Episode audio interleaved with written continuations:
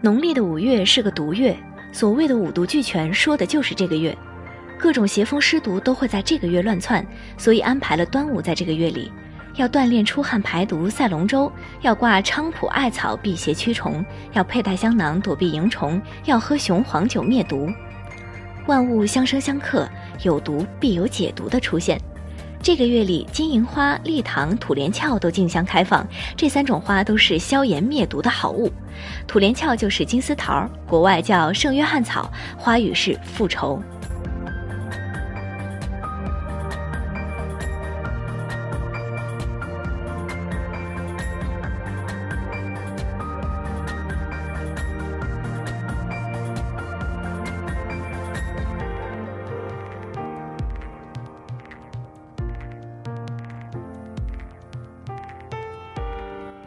假 FM 饮食男女，我是金鱼。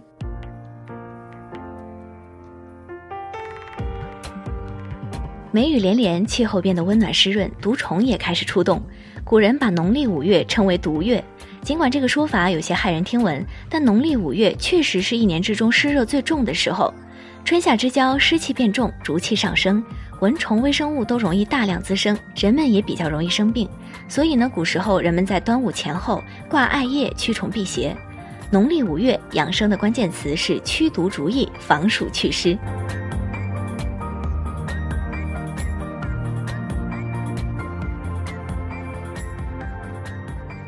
最近我一直在喝中药，就是在调理身体。睡眠不太好，而且北方女孩到南方也不太适应湿热的环境。我的每一张药方里都会出现一味中药，那就是土连翘。土连翘又叫金丝桃，金丝桃科的半常绿小灌木，小枝纤细而且多分支，叶脂质，无柄，对生，长椭圆形，花期是六到七月，常见三到七朵集合成聚，着生在顶枝。此花不但花色金黄，而且呈现出树状。纤细的雄蕊花丝也灿若金丝，惹人喜爱。黄色的花朵令人联想到娇媚哀婉的中国美女。鲜黄色的花瓣后仰，中间长长的金色花蕊蓬松如丝，与其他花相比是另外一种美丽。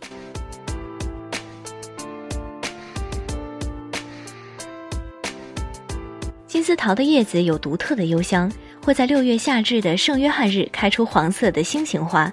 因此，英文名称是圣约翰草。金丝桃泡茶稍微有点甜味，香味清爽，具有强化神经系统的作用，而且还能消解烦忧与沮丧，镇定不安与焦躁。在苏格兰，传说在门窗上吊挂这种草可以去除灾祸，所以它的花语为复仇。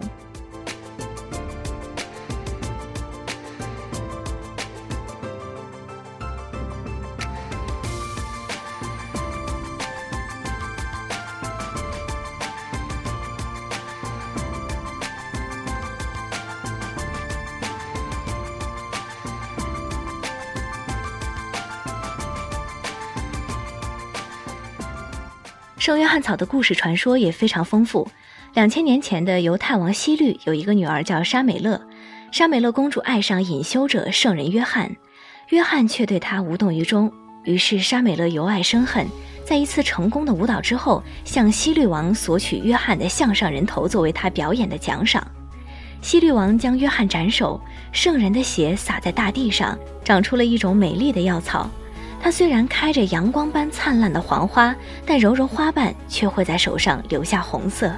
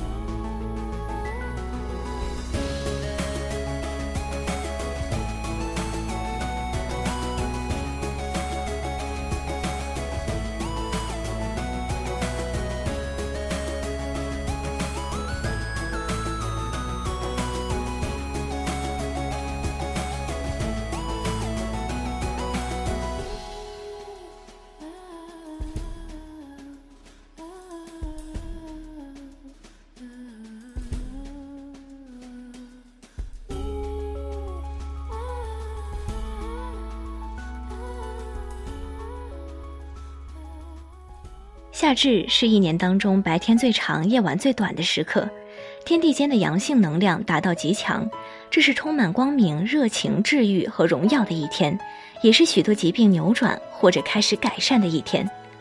传统上认为，夏至所采到的药草治疗效果十分强大，而欧洲的魔法传统更是把夏至视为重要的日子。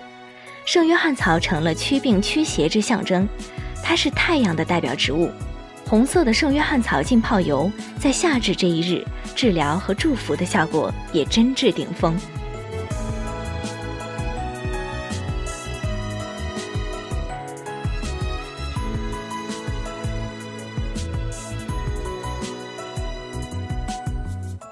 圣约翰草是一种多年生的草药，花很多，常常可以在野外见到。它的药用历史非常悠久，可以一直追溯到古代希腊人，因为他们相信圣约翰草的香味可以驱散恶灵。它确实有着长达两千四百年的药用历史，治疗的病症从焦虑到睡眠障碍等无所不有。圣约翰草在德国一九九八年正式成为一种抗抑郁药，而且事实上它是德国甚至欧洲卖的最好的抗抑郁剂。斯蒂文·布拉特曼是《自然药房》一书的作者。根据他的说法，圣约翰草的医用价值跟许多处方药非常接近，有效率接近百分之五十五。如果你感觉你有轻度的抑郁，你也可以试试圣约翰草。